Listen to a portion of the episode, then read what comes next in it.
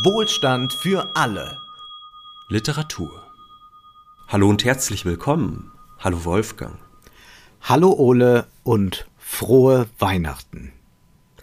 Wir sagen Danke auch für dieses Jahr an all diejenigen, die uns zugehört haben, die jede Woche mit dabei waren, Natürlich auch vielen Dank an all diejenigen, die uns unterstützt haben finanziell. Davon lebt dieser Podcast, davon lebt dieses Projekt. Die Möglichkeiten dazu, PayPal, Steady, Patreon, Bankverbindung, die findet ihr natürlich wie immer in der Episodenbeschreibung. Und wie, wieder nochmal vielen, vielen Dank für die Teilnahme in diesem Jahr. Auch ich möchte mich ganz herzlich bedanken für die Unterstützung und es ist eine große Freude, diesen Podcast zu machen und wir wollen auch jetzt gar nicht bilanzieren, sondern wir wollen den Anlass, nämlich Weihnachten, äh, dafür nutzen, um über einen Roman zu sprechen, der eigentlich gar kein Weihnachtsroman ist, der aber durch eine Verfilmung, die ein weihnachtliches Element mit hineingebracht hat, zum Weihnachtsfilm schlechthin geworden ist oder zu einem der Weihnachtsfilme schlechthin. Wir sprechen über aber die literarische Grundlage, nämlich über Der kleine Lord von Francis Hodgson Burnett oder Hodgson Burnett. Der kleine Lord war ein Bestsellerroman. 1886 ist er erschienen. Äh, zunächst ein Kinderbuch, das aber dann nicht nur von Kindern gelesen wurde, was in viele Sprachen übersetzt wurde. Es gibt eine Theaterfassung und es gibt natürlich auch Verfilmungen. Die aus dem Jahr 1980 ist besonders beliebt. Die Autorin, die ist aber, glaube ich, vielen Deutschen gar nicht mehr unbedingt ein Begriff. Also dieser Weihnachtsfilm, den sehen sich alle immer wieder gerne an. Auch auf diesen Film werden wir sicherlich später noch einmal zu sprechen kommen. Aber die eigentliche Erzählung, die hinter diesem Film steckt, die ist doch etwas unbekannt in Deutschland. Und von daher haben wir uns jetzt mal gesagt, äh, das wollen wir ändern, die wollen wir lesen und gucken, was dort ökonomisch drinne steckt. Von daher erst einmal zur Autorin, zu Frances Hodgson Burnett. Sie ist 1849 in Manchester geboren worden, äh, also in der Zeit des äh, großen Industriekapitalismus. Vier Jahre später starb dann ihr Vater, sodass die Familie ihr Einkommen und auch ihren bis dahin durchaus ansehnlichen Wohlstand weitgehend verlor. Zwölf Jahre später, 1865, siedelte dann die Familie nach Tennessee in die USA über, äh, unter sehr harten wirtschaftlichen Bedingungen, die auch äh, dazu führten, dass Burnett schon mit 19 Jahren ihre erste Geschichte in einem Magazin veröffentlichte. Und das hat sich dann in den folgenden Jahren immer weiter gesteigert, so dass sie bald tatsächlich ähm, damit ihr erstes Geld verdienen konnte, schon als Jugendliche. Und schon als Jugendliche eine große Stütze war für die Familie Familie. Also man könnte vielleicht sagen, während dort, wo sie herkam, in Manchester, äh, die Kinder in den Fabriken arbeiten mussten, um die Familien am Leben zu halten, so musste sie dann nach der Übersiedlung in die USA durch ihre Hände Arbeit, durch ihre schriftliche Arbeit die Familie am Leben halten. Und das ging tatsächlich sogar recht gut. Also bereits ein Jahr nach ihrer ersten Veröffentlichung konnte die Familie dank ihrer Einnahmen unter anderem in ein besseres Haus dort ziehen.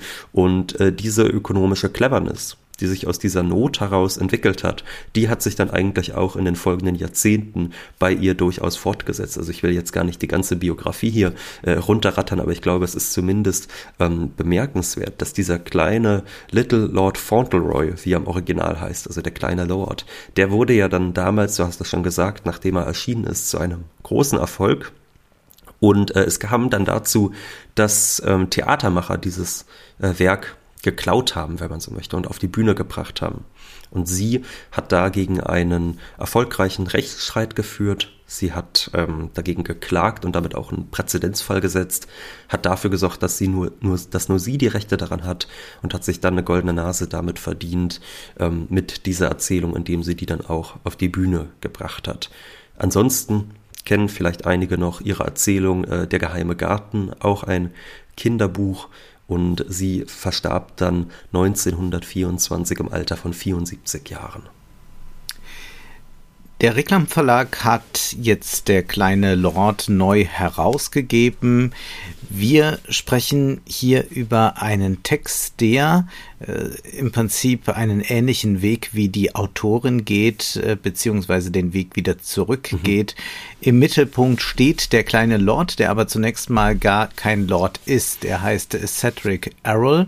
Er lebt mit seiner Mutter in New York und sie haben nur einander, da der Vater verstorben ist. Und sie leben doch ein sehr bescheidenes Leben dort, bis sie dann plötzlich Besuch bekommen von einem Herrn, der einen Lord vertritt aus England.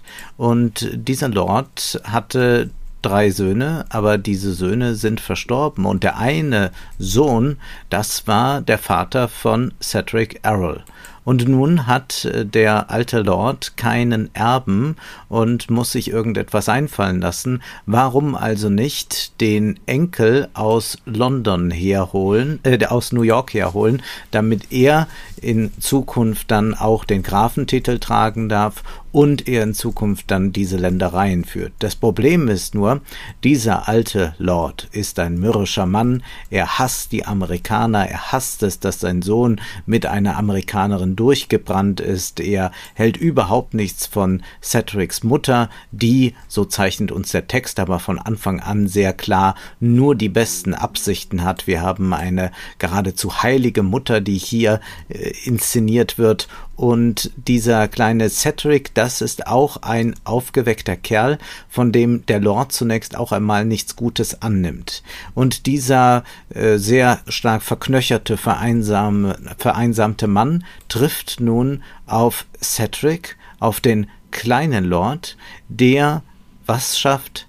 Er schafft es, Gefühle in dem alten Herrn zu wecken. Er schafft es, die menschliche Seite in ihm wachzurufen. Er schafft es, ihm ein Herz zu verleihen, wo doch eigentlich die ganze Zeit nur ein Stein wohnte, so erschien es zumindest den Untertanen und den Dienern des Lords, denn mit ihnen ging er äh, keineswegs zaghaft um, er hat äh, auf Kosten äh, der Armen gelebt. Er hat ein Armenviertel immer weiter verwahrlosen lassen. Um nichts hat er sich gekümmert.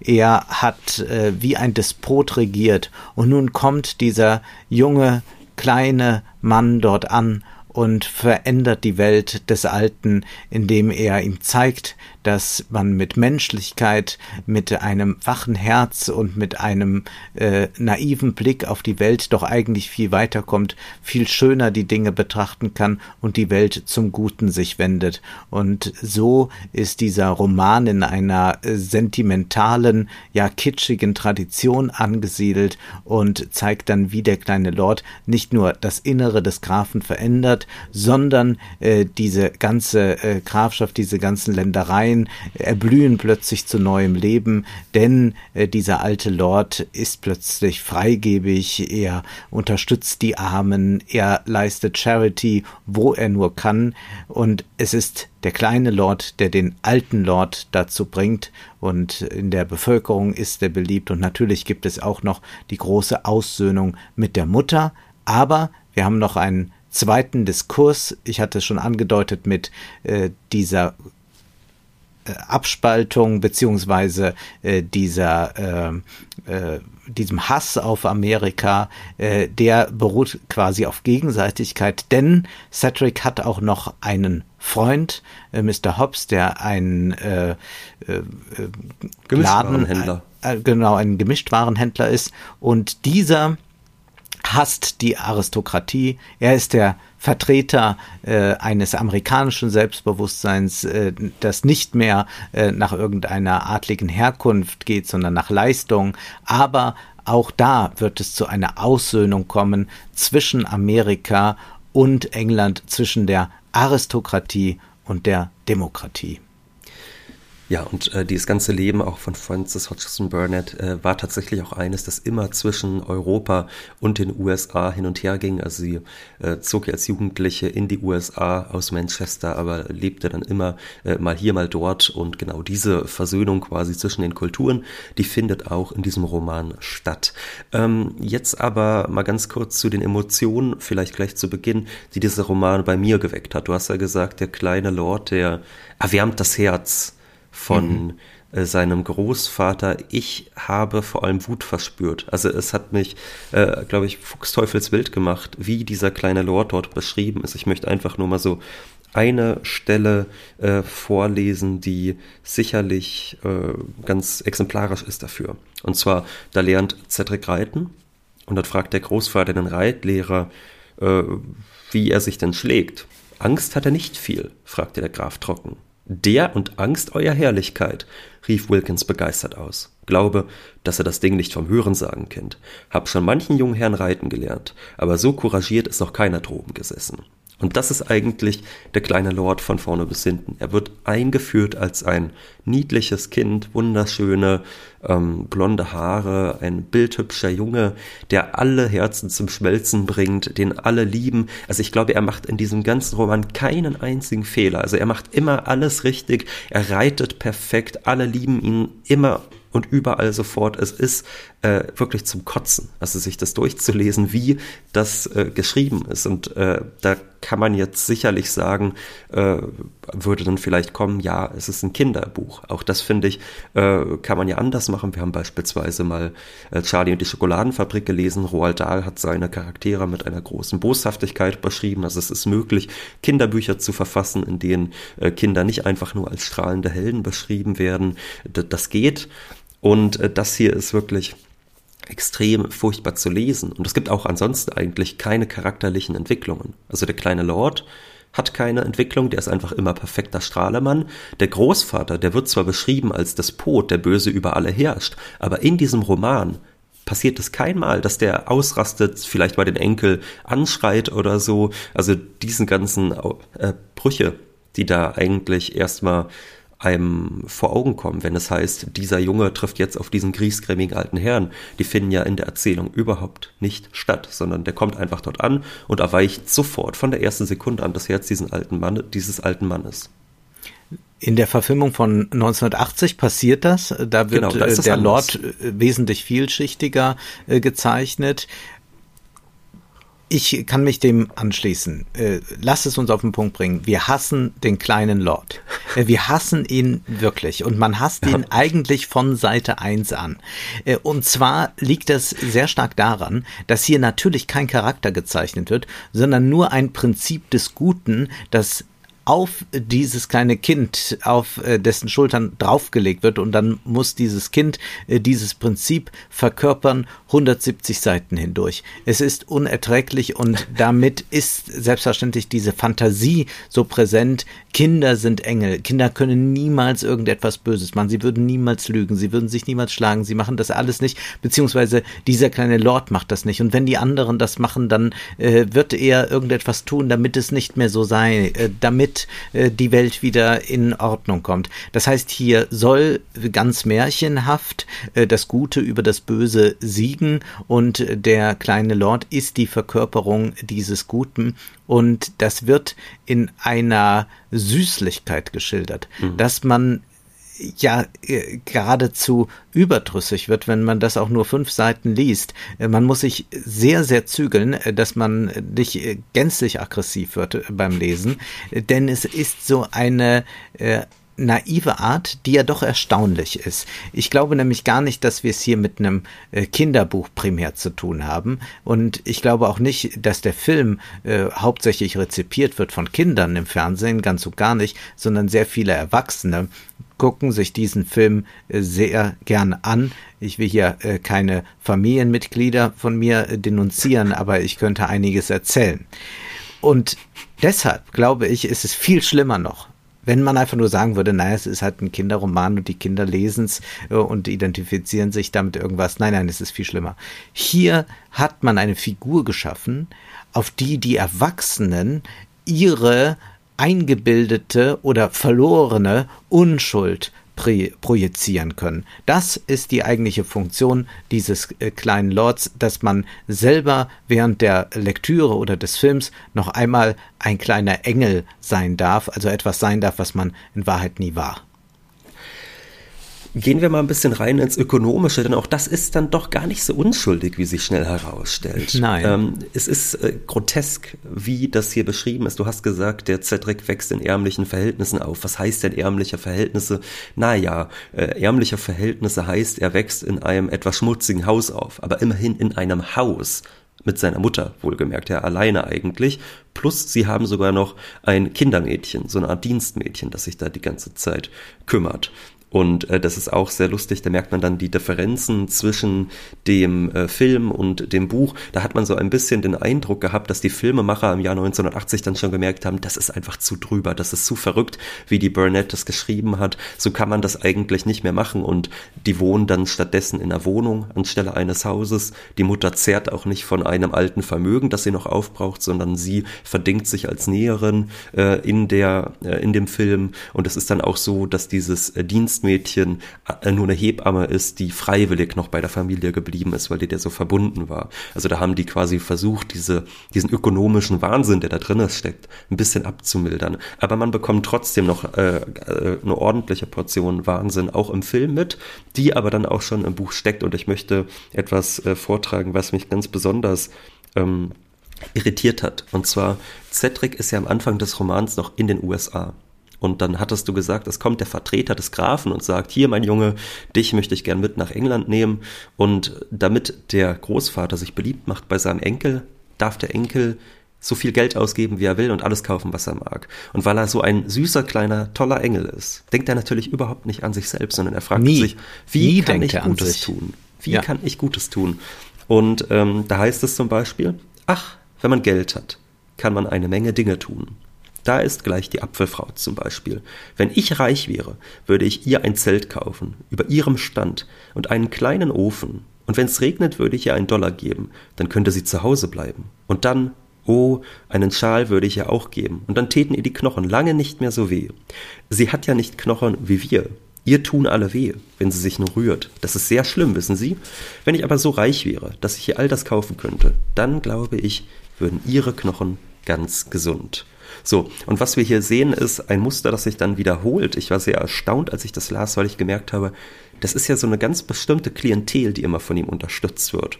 Und zwar, das sind die Fleißigen, die gut arbeiten gehen und die dann oft auch noch so einen kleinen eigenen Handel haben. Also das ist eigentlich, wie sich so Konservative den perfekten Kapitalismus vorstellen, dass man sagt, es gibt ganz viele freie Warenproduzenten oder Händler, die so klein, aber ehrbar Geschäfte machen und die werden dann unterstützt. Also alle anderen Freunde, die er danach auch unterstützt, das sind genau solche äh, Händler, der Gemischtwarenhändler oder ein anderer, der Schuhputzer ist und seinen eigenen Laden aufmacht. Und es heißt dann noch, und das will ich nur ganz schnell noch zitieren, äh, als ihm das dann so vorgeworfen wird, diese Charity. Da heißt es, Bettelleute waren es gar nicht. Sie haben alle gearbeitet.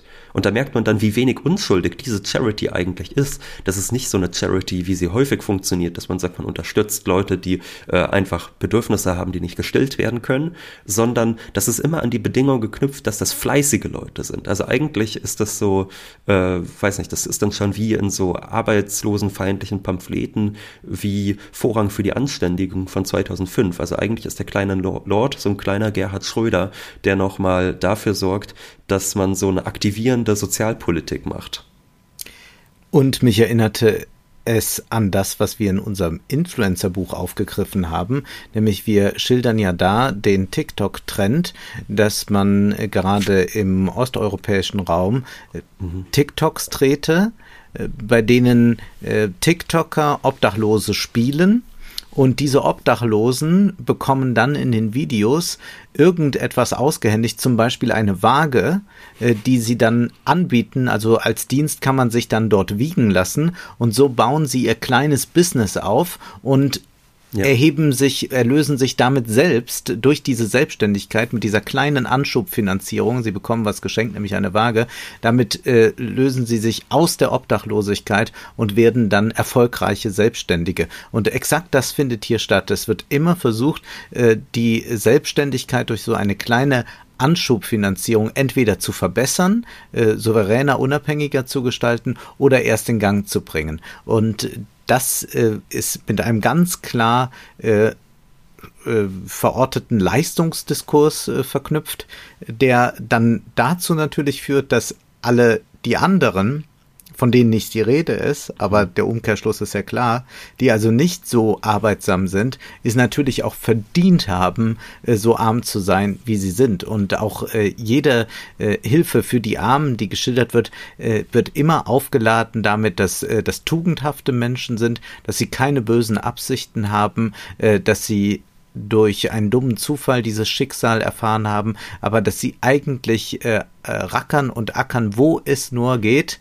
äh, und dann aber äh, dummerweise doch ein bisschen äh, Geld brauchen vom äh, alten oder vom jungen Lord, um äh, irgendwie über die Runden zu kommen. Und man sieht hier tatsächlich, es ist eigentlich ein äh, Blick auf die Welt, der die Armen verabscheut, wenn sie schuld an ihrem Dasein sind. Und nur wenn sie sich redlich bemühen, dann dürfen sie auch aufsteigen.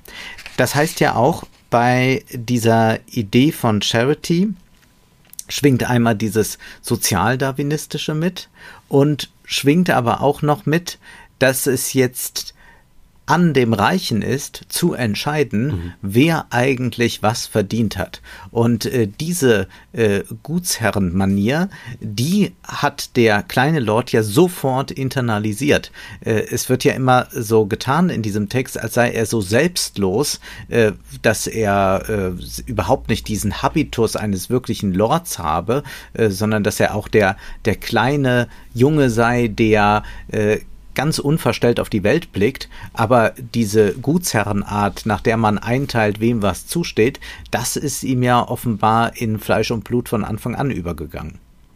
Ja, und er will, das nimmt er sich dann vor, das sagt er auch seinem Freund in den USA, der sich anfangs so ein bisschen antiroyalistisch noch gibt ähm, oder antiaristokratisch gibt, dem sagt er dann, er will ein recht guter Graf werden. Das ist also der Vorsatz, mit dem er nach England reist, man fragt sich dann als etwas kritischer Leser, was soll das sein? Also ein Graf, das ist jetzt jemand, der durch Geburt qua Geburtsprivileg das Recht hat, in einem Palast zu wohnen, sich von Dutzenden Menschen bedienen zu lassen, der unglaubliche Reichtümer äh, verzehrt, während der Rest der Bevölkerung um ihn herum darben muss. Und man fragt sich, was soll das sein, ein recht guter Graf? Das ist so, als würde ich sagen, ich würde mir gerne einen recht guten Beinbruch zuziehen. Also sowas äh, geht eigentlich überhaupt nicht. Und äh, später bringt er das dann ganz gut auf den Punkt, was er denn damit meint, was ein guter Graf ist. Da erzählt er nämlich, dass er von seiner Mutter gerade kam. Und die hat sich Gedanken gemacht, tiefsinnige Gedanken, und die möchte ich dann nochmal vortragen. Das sagt er zu dem Großvater. Sie sagt, es sei gar nicht leicht, reich zu sein. Und das, wenn man so viel besitze, es einem leicht geschehen könne, zu vergessen, dass andere weniger haben und dass man daran immer denken müsse, wenn man reich sei. Ich habe ihr erzählt, wie gut du seist, und da hat sie gesagt, das sei umso mehr ein Glück, als ein Graf so große Macht in Händen habe. Und wenn er nur an sich denken würde, könnte das für viele ein Unglück sein. Und nun habe ich eben all die vielen Häuser angesehen und habe mich besonnen, wie ich's wohl machen werde, um immer zu wissen, was die Leute brauchen, wenn ich Graf bin. Wie hast denn du das gemacht? Also das fragt er dann seinen Großvater, wie hast denn du das gemacht? Und wir erfahren dann im Roman, naja, eigentlich hat er die immer nur ähm, gnadenlos abgezogen und auf deren Bedürfnisse, beispielsweise wenn die mal krank geworden sind und deshalb äh, ihren Zehnt nicht entrichten konnten, hat er eigentlich äh, sehr wenig äh, oder da hat er sehr wenig Verständnis für gehabt, äh, sag ich mal, für diese Probleme. Und das nimmt sich jetzt der kleine Lord vor zu verändern. Und das ist eine so unglaubliche Darstellung von Reichtum in diesem Roman. Denn das, der tut ja einfach so, als wäre der eine halt reich und der andere ist ganz zufällig arm und das ist gar nicht miteinander vermittelt. Das hat überhaupt nichts zu tun. Obwohl wir es hier mit einer Klasse zu tun haben, die ja nochmal reaktionärer als jeder Kapitalist ist, sondern wir haben es hier mit den Grundeigentümern zu tun, die qua Geburt dieses Land haben und die das Recht haben, ohne irgendwas dafür zu bieten, den Leuten, die zufälligerweise dort wohnen, ein Zehnt abzunehmen oder wie viel auch immer abzunehmen als Pacht. Und da fragt man sich wirklich, wie soll man denn das gut machen? Was, was soll denn heißen, ein guter Graf sein? Das heißt halt einfach Leute abziehen. Und das wird hier auch ganz klar geschildert. Es ist äh, wirklich grauenhaft. Aber wir sollten es nicht so sehr nur auf die Aristokratie münzen. Äh, damit haben wir Nein, jetzt nicht heutige, große auf heutige Probleme. Auf heutige übertragen bedeutet das äh, nicht nur auf Wohnkonzerne, sondern es gibt ja auch viele, die, die zig Mietshäuser oder sonst was erben. Äh, die kommen ja auch einfach äh, wie die Jungfrau äh, zum Kinde äh, kommen die zu diesen äh, Wohnungen, ja. sind Vermieter qua Geburt und können dann die Mieter ausnehmen, so wie sie eben wollen, so wie es möglich ist. Und nichts ist in irgendeiner Weise mit Leistung oder dergleichen zu rechtfertigen. Das heißt, was hier gezeigt wird in der aristokratischen Welt, ist natürlich nur das, was wir jetzt auch erleben. Und wir haben ja diese merkwürdige Aristokratie in der Demokratie, äh, dass wir ganz viele Dinge nicht mehr vererben. Also zum Beispiel politische Macht äh, kann man nicht mehr vererben. Mhm. Man ist für vier Jahre oder fünf Jahre gewählt, aber man kann sehr wohl Besitz vererben und da haben sich eigentlich die feudalen Zeiten in die modernen Demokratien eingeschlichen und bleiben ja auch da fest, weil es ja keine Bestrebungen gibt, zum Beispiel eine entsprechende Erbschaftssteuer einzuführen. Und das wird hier alles damit legitimiert, dass man sagt, wenn es dann mit gutem Herzen geschieht und wenn man nicht äh, zu äh, unbarmherzig ja. gegenüber den äh, Armen ist, dann ist das alles gerechtfertigt. Und das ist so erstaunlich, dass das so transparent ist, also dass nicht, äh, man sieht, wie groß die ideologische Verblendung bei Menschen ist, äh, dass das äh, nicht ein Roman ist, den man zutiefst verabscheut. Denn es gibt ja sehr, sehr transparent machende Dialoge dazu.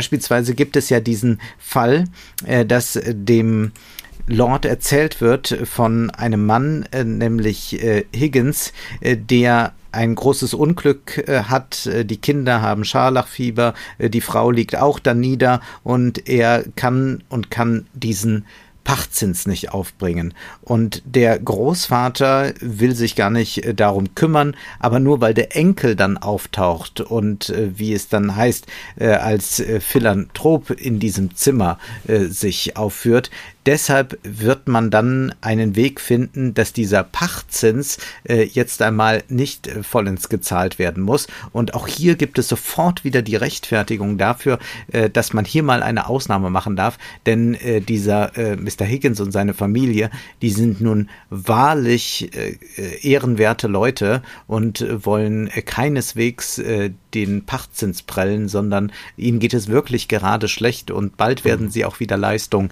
erbringen können. Und es ist erstaunlich, dass das in dieser Weise äh, durchgeht, also dass man tatsächlich es geschafft hat, äh, daraus einen Bestseller zu schustern, äh, wo das doch eigentlich ein völlig abschreckendes Weltbild ist. Aber ich glaube, dass das symptomatisch ist für äh, die konservative Ideologie und das ist ja auch gerade diese typische Weihnachtssentimentalität, äh, die einem immer unterkommt, wenn man sich diese Spendengalas im Fernsehen beispielsweise ansieht. Und vielleicht sollten wir das mal gerade hinzufügen, weil wir jetzt äh, an Weihnachten über diesen Roman sprechen. Das wurde erst zum großen Weihnachtsroman durch die Verfilmung, denn in dieser Verfilmung von 1980 hat man sich gedacht, es wäre schön, man würde noch so äh, eine Szene machen, Weihnachten beim Lord. Und dadurch hat der ganze Film mit der verschneiten Landschaft etwas Weihnachtliches bekommen und seitdem ist der kleine Lord fest mit Weihnachten verknüpft und das geschah aber erst durch diese Verfilmung von 1980 und es, glaube ich, gibt kein Jahr, in dem diese Verfilmung nicht mehrmals ja. im Fernsehen gezeigt ja. wird.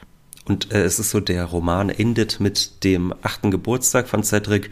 Im Falle des Films ist es dann eben so, dass der Film mit dem Weihnachtsfest endet. Ansonsten ist da auch nichts mit Weihnachten und auch nichts mit äh, Winter oder Schnee oder so äh, in diesem Film zu sehen. Ansonsten äh, spielt er auch äh, im Sommer weitgehend. Das heißt, ähm, es ist ein Film, der es geschafft hat, sich zu dem Weihnachtsklassiker im deutschen Fernsehen zu machen.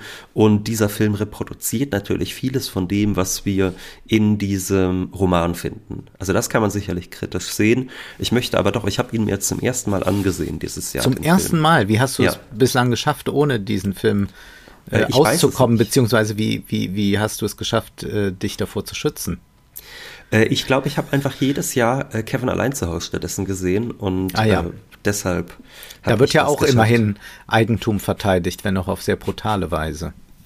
Ja, und ich äh, muss auch sagen, ich bleibe bei Kevin allein zu Hause. Ich finde, Kevin allein zu Hause äh, ist wirklich äh, der beste Weihnachtsfilm, den es gibt. Ich finde, wenn ich das mal kurz zwischenschieben darf, ich finde, Kevin allein zu Hause ist ein unglaublich gut äh, getakteter, also gerade was die Pointen angeht, unglaublich gut äh, getakteter und lustiger Film.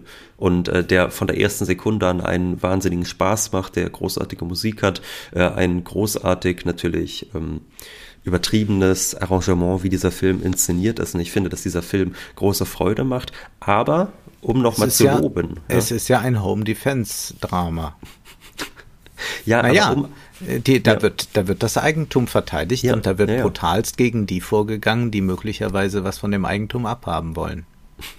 Gut, ich sag mal so, es ist ja nicht ein Eigentum an Produktionsmitteln, was dort verteidigt wird, sondern nur die Familienvilla. Aber ja, es ist auch nicht so, dass einem das unbedingt super sympathisch sein muss. Aber vielleicht, um ein kleines Lob mal gegenüber diesem Film äh, Der kleine Lord auszusprechen, ist es doch ein bisschen anders als dieser Roman, weil der Roman unglaublich albern affirmativ ist, äh, auch keinerlei Charakterentwicklung zeigt. Wie du gesagt hast, das ist im Film ein bisschen anders. Der ähm, alte Graf, der wird dort deutlich ambivalenter gezeigt. Wir sehen dort auch mal, wie er hart bleibt gegenüber dem Higgins.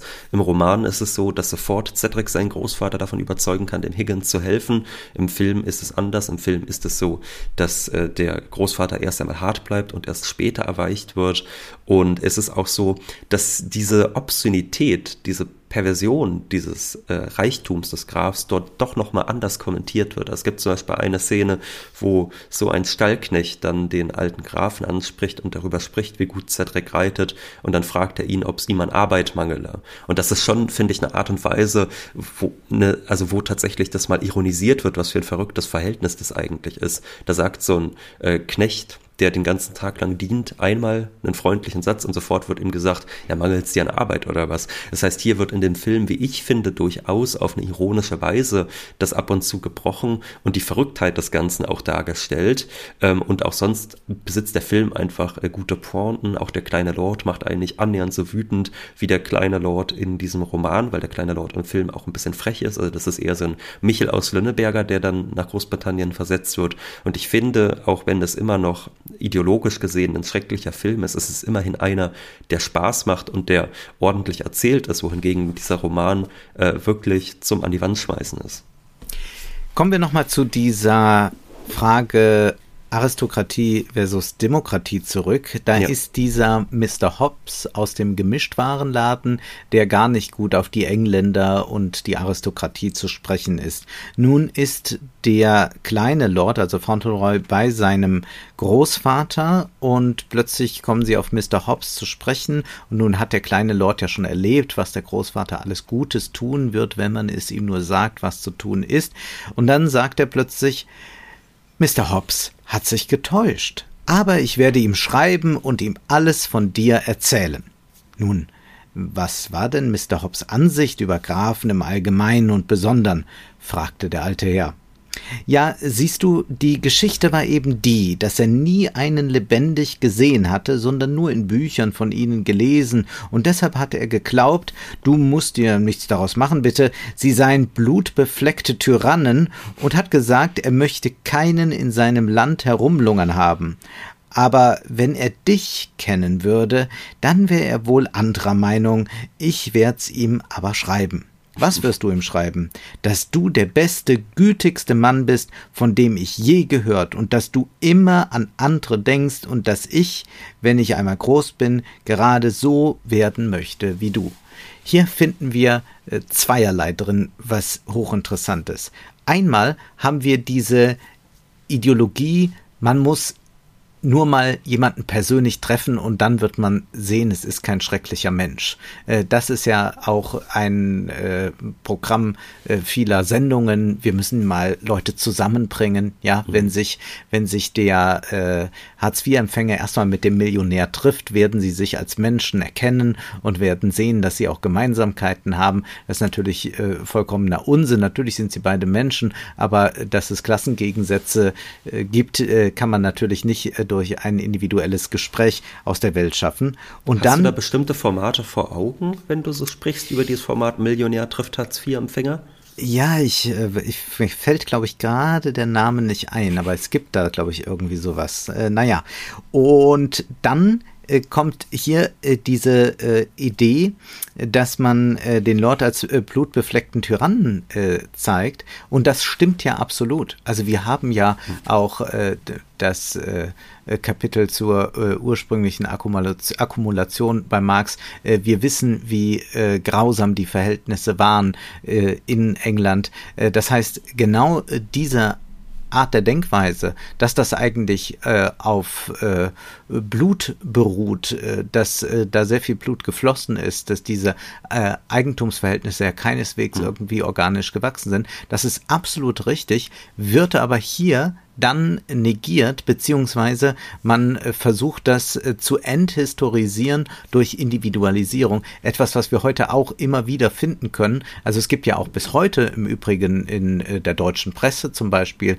immer noch eine große Ehrfurcht vor Adligen. Sie werden ja mhm. mit Titel genannt. Man kann auch davon ausgehen, wenn man adlig ist, dann kann man auch viele Bücher schreiben und überall auftreten. Äh, wir haben ja fast nur Leute, also jeder zweite, der, der äh, in der Zeitung schreibt, hat ja einen Adelstitel. Du hattest vorhin schon einen Aspekt noch angesprochen, den ich gern weiterverfolgen möchte, nämlich diese Mutter. Die Mutter ist ja. eigentlich die Heilige. Und äh, du hast das ja schon gesagt, es ist ein sehr kitschiger Roman. Es ist ein Roman, der auch sicherlich erbauen soll, moralisch erbauen soll, der die Leute erziehen soll, so ein guter kleiner Lord zu werden oder so eine gute Mutter zu werden. Denn diese Mutter. Es ja. ist ein zutiefst frauenfeindlicher Roman, ja, ja, da wir jetzt, jetzt mal genau, herausarbeiten werden. Also das ist wirklich so, diese Mutter ist die Heilige und wie das natürlich bei einem guten frauenfeindlichen Roman sein muss, muss ihr natürlich noch eine Hure entgegentreten. Und das ist die Frau, die dann ähm, auf den Plan tritt zum letzten Drittel des Romans. Da trifft nämlich eine Frau auf den äh, Platz des Geschehens und sagt, ich habe auch einen Sohn, der mit einem, äh, ich war mit einem Onkel von Cedric verheiratet, ähm, der aber älter war als Cedrics Vater. Ich habe auch einen Sohn und deshalb ist das der eigentliche Lord Fauntleroy. Und diese Frau ist dann das absolute Gegenteil der Mutter. Also die Mutter ist quasi die Heilige, die ihren Sohn über alles liebt. Die übrigens, du hast es ja gesagt, das äh, Verhältnis ist sehr angespannt, weil der Großvater sie nicht sehen will. Die aber trotzdem ganz viel Wert darauf legt, dass äh, Cedric nichts darüber erfährt, dass der Großvater sie eigentlich nicht mag und nicht sehen mag, weil sie sagt, sie will unbedingt, dass er seinem Großvater unvoreingenommen begegnen kann. Und dann trifft diese andere Frau auf den Plan. Äh, man weiß nicht so recht, ist sie eine Prostituierte, ist sie eine Schauspielerin. Also da werden alle Klischees ausgepackt, äh, so frauenfeindlich wie es nur geht.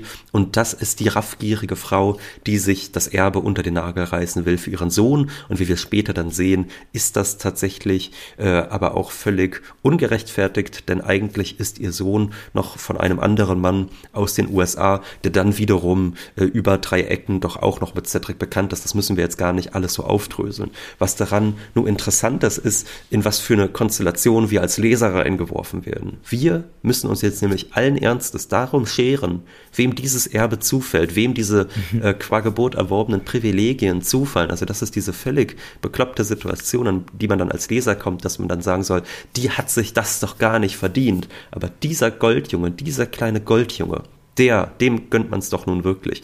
Das ist wirklich das Schlimmste, was man sich vorstellen kann. Und äh, ja. um noch ein, ein Wort noch zu dieser Mutter, zu dieser heiligen Mutter. Die ist dann noch konfrontiert mit dieser Situation. Alarm, Alarm, hier ist eine andere Frau, die auch Anspruch aufs Erbe erhebt und der Großvater kommt dann zu ihr und da entstehen so erste Friedensangebote, weil der Großvater mhm. dann sagt, nein, ich habe Cedric lieb gewonnen und ich will, dass er dieses Erbe bekommt. Und dann sagt sie, Cedric soll nichts bekommen, was ihm nicht gebührt. Und das ist sicherlich auch eine Frau, die ihren Sohn lieb hat. Also selbst in dem Moment, wo es um die Frage geht, wird ihr Sohn ein Millionenerbe bekommen oder wird er wieder in die Armut zurückgeschmissen, sagt sie noch, der soll nur bekommen, was ihm gebührt. Es ist so grauenvoll. Ja dumm. Es geht so hier. Dumm.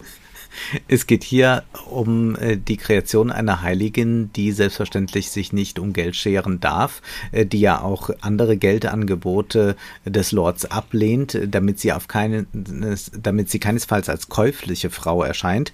Äh, ganz anders ist diese äh, Mutter, die dort auftaucht, äh, die mit ihrem Sohn Bevis ankommt. Die Frau ist eine ungebildete Person, fragt schon der Graf, und dann heißt es noch weiter, sie kann kaum ihren Namen schreiben, ist ohne jede Erziehung und ein unverblümt käufliches Geschöpf. In gewissem Sinne ist sie hübsch, aber, also man äh, äh hat hier die äh, Prostituierte äh, geschaffen, also die käufliche Frau, äh, der nicht zu trauen ist und auch der Sohn äh, ist äh, nur in den Fängen dieser Mutter gefangen und muss daraus befreit werden, denn dann taucht ja noch ein Vater auf. Wir müssen das nicht in allen Einzelheiten nachvollziehen, aber es ist genau diese Konstellation, die du jetzt gerade angesprochen hast, dass wir als Leser uns dazu verhalten sollen, dass wir jetzt mitfiebern sollen, dass der Besitz ja äh, zu Fauntleroy übergeht und wir sollen uns quasi identifizieren dann mit Mr. Hobbs, denn adressiert werden wir auch eher als ein Publikum, das vielleicht der Aristokratie und gerade diesem Lord etwas kritisch gegenübersteht. Aber es ist dann Mr. Hobbs aus New York, der Wind davon bekommt, äh, mit äh, einem Freund zusammen, was da eigentlich los ist, dass äh, möglicherweise der kleine Lord dann doch kein Lord wird. Und er ist es dann, der zu einem Anwalt läuft und der Beweise dafür hat, äh, dass diese Frau lügt. Und das heißt dann hier, und bemerkte Mr. Hobbs, sagen Sie ungeniert, was Ihre Zeit zur Stunde wert ist, und nehmen Sie's gründlich. Bezahlen werd ich, ich, Silas Hobbs, Ecke der Blank Street, Gemüse- und Spezereihandlung. Er ist es also, der den Anwalt bezahlt, der äh, als Demokrat dafür sorgt, dass die aristokratischen Eigentumsverhältnisse nicht angetastet werden. Äh, das ist also das äh, Höchstmaß an äh, Perfidie und Blödheit, was in diesem Roman zu erleben ist. Und dann können wir doch mal zum Fazit Das ist eigentlich eine schöne Weihnachtsfolge, fällt mir gerade auf. Es ist eine schöne Weihnachtsfolge. ich sehe das äh, einfach schon vor meinem inneren Auge, wie äh, unsere Hörerinnen und Hörer morgens aufstehen, vielleicht nochmal ein paar Geschenke einpacken und während wir hier äh, uns förmlich den Finger in den Hals stecken, nochmal alles ein schönes Schleifchen drum machen. Ja. Fragen wir uns doch mal, was soll diese verdammte Erzählung eigentlich? Ich würde sagen, es ist äh, die große Versöhnung natürlich mit der Grundeigentümerklasse, ja. die das Recht hat, einen Zehn zu erheben und die Leute auszunehmen.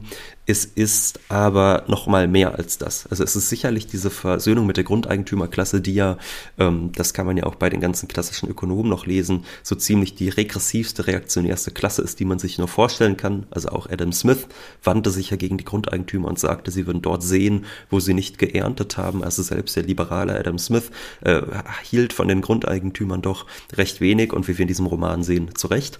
Ähm, aber es ist noch mehr als das. Es ist, glaube ich, wirklich die Erzählung eines aktivierenden Sozialstaates. Also der kleine Lord ist quasi ein kleiner Bismarck, könnte man vielleicht sagen. Der erkennt, die Menschen leben eigentlich in den besten aller in der besten aller Welten, ja, in den USA schon in einem etwas fortgeschritteneren Kapitalismus, hier beim kleinen Lord betreiben sie noch Subsistenzwirtschaft auf dem Lande äh, in feudalen Verhältnissen, aber eigentlich sind all diese Verhältnisse toll, man muss nur ein ganz bisschen dafür sorgen, dass die wahre Arbeitskraft sich sicher reproduzieren kann. Denn das ist ja das große Problem im Kapitalismus. Wenn es keinen Sozialstaat gibt, dann kann es sehr schnell dazu führen, dass auch diejenigen, die arbeiten können, die also den kapitalistischen Reichtum mehren können für die Unternehmer, dass die wegen eines Krankheitsfalls oder was auch immer ähm, direkt in die Armut fallen und dann quasi die wahre Arbeitskraft nicht mehr ordentlich reproduziert wird. Und wir sehen in diesem Roman eigentlich, dass der kleine Lord nur dafür sorgt und sonst für nichts,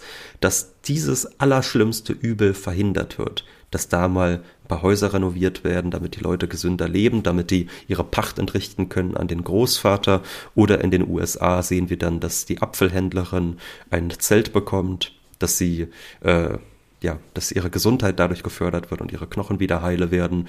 Und all diese Geschehnisse haben immer dieses Muster. Wenngleich noch gar nicht so deutlich ist, dass das unbedingt ein minimaler Sozialstaat sein hm. muss, mhm. sondern es ist ja äh, seine ist private Entscheidung. Es ist genau. ein Charity-Sozialstaat, der eigentlich darauf aufbaut, äh, was ja dann noch mit Carnegie und Co. Äh, passiert, mhm. dass man hofft darauf, dass die, die sehr viel Erfolg hatten, die sehr reich geworden sind, etwas abgeben, um ein bisschen das Leid derer zu mindern, die irgendwie aus irgendwelchen Gründen vom Schicksal äh, nicht so sehr äh, geküsst wurden wie die anderen. Und ich glaube, diese Charity-Komponente ist äh, ganz, ganz wichtig und dominiert ja auch einen Diskurs um Weihnachten immer herum und man redet aber viel zu wenig über die wirklich ökonomischen Verhältnisse und was es eigentlich bräuchte, damit sich diese verbessern, nämlich so etwas wie Umverteilung zum Beispiel oder eine entsprechende Erbschaftssteuer. Was auch noch, glaube ich, sehr wichtig ist, ist, dass man äh, solchen süßlichen, kindlichen Blicken misstraut. Erstmal, äh, weil sie nicht von einem Kind aus äh, wirklich gehen, sondern es ist ja eine erdachte Fantasie einer erwachsenen Autorin. Mhm. Äh, und äh, ein jeder, der schon mal mit Kindern zu tun hat, weiß, dass es äh, diese Engel nicht gibt, äh, dass Kinder nicht Projektionsflächen sein sollten für Unschuldsfantasien von Erwachsenen. Und hinzu kommt, dass wir dieses nicht zynische, nicht ironische, dieses unverstellte, das wahre, gute, schöne Sehen eines Kindes als äh, ideologische Konstellation immer wiederfinden in Charity-Diskursen, in jetzt wollen wir aber doch mal nicht äh, um äh, die große Politik äh, äh reden und wir sollen, wir wollen nicht äh, versuchen, jetzt äh, zu hart wirtschaftlich zu argumentieren. Öffnen wir doch alle mal unser Herz und dann werden wir schon sehen.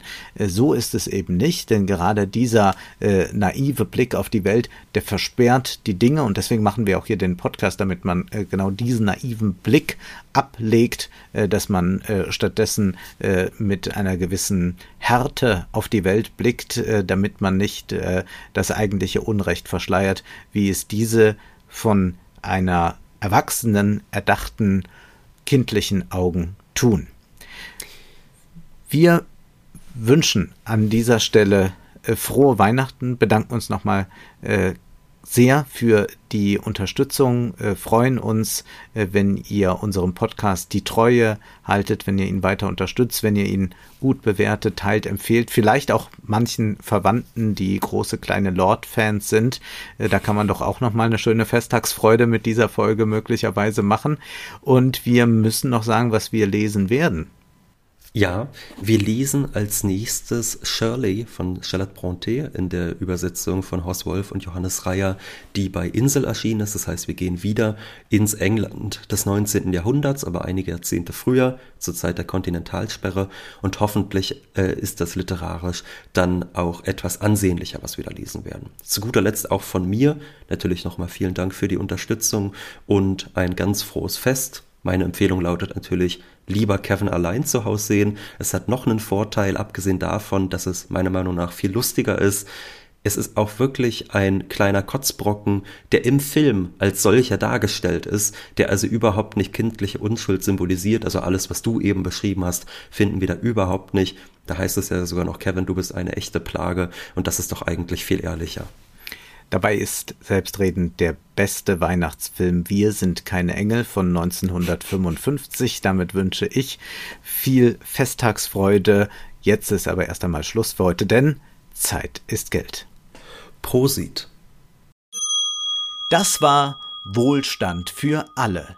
Ihr könnt uns finanziell unterstützen über paypal.me-ole und Wolfgang oder über die in der Beschreibung angegebene Bankverbindung.